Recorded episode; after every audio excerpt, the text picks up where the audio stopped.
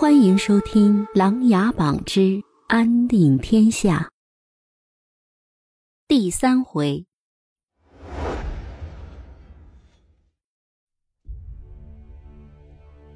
金銮殿上，萧景琰望着群臣，若有所思。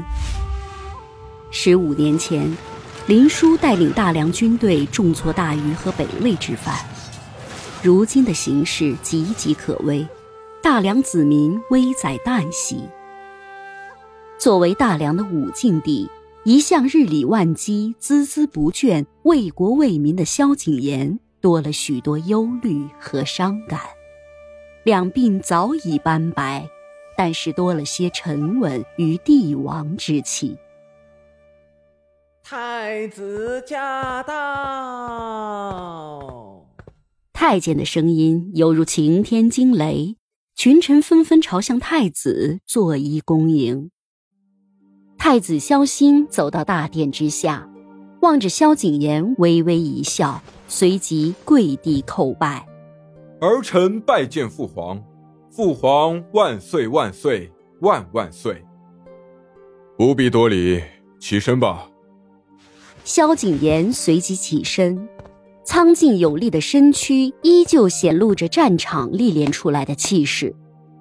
他走下龙椅，拍了拍太子，又对着跪拜在太子身后的长林王萧庭生说道：“长林王也不必多礼了，今天事情紧要，还需你们和群臣们各抒己见，想出一个对策来，保我大梁安宁。”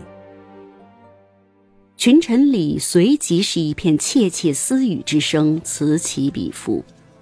长陵王和太子分别站在武臣和文臣之前，凝视高堂，不作声响。皇上，臣有几点想法，不知可否？这个声音刚劲有力，却又含文才之气。快快说来。皇上踱步走到龙椅前，转身坐下。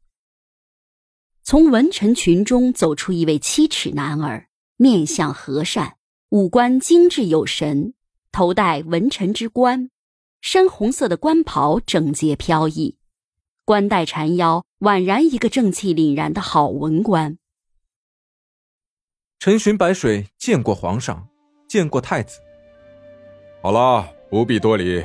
快快到来，皇上，大禹内乱实则是假象，其真正的意图是与北魏勾结，侵犯我大梁。虽然现在并没有侵犯的任何迹象，其实是在等待一个时机。臣如此确定，是因家父在前日与太子殿下商讨当下局势时，提前分析与判断出来的，而臣刚好在场。群臣们再次窃窃私语起来。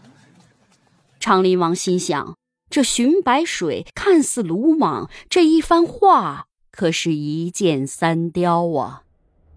他不仅向朝臣和皇上传递了他自己的勇气和大智若愚的智慧，又炫耀了自己与太子良好的关系，且把太子的能力展现无疑。同时又提醒大家，大禹内乱实情，皇上和太子早已知晓，不必去猜测缘由，只需对策，很好的维护了皇威，提高了朝廷效率。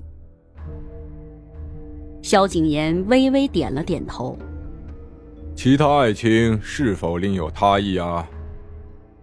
此刻的朝廷鸦雀无声。明白人都知道，此时再说出其他想法，无疑是与皇上意见相左，自讨苦吃了。而此时的荀白水暗自得意，内心无比亢奋。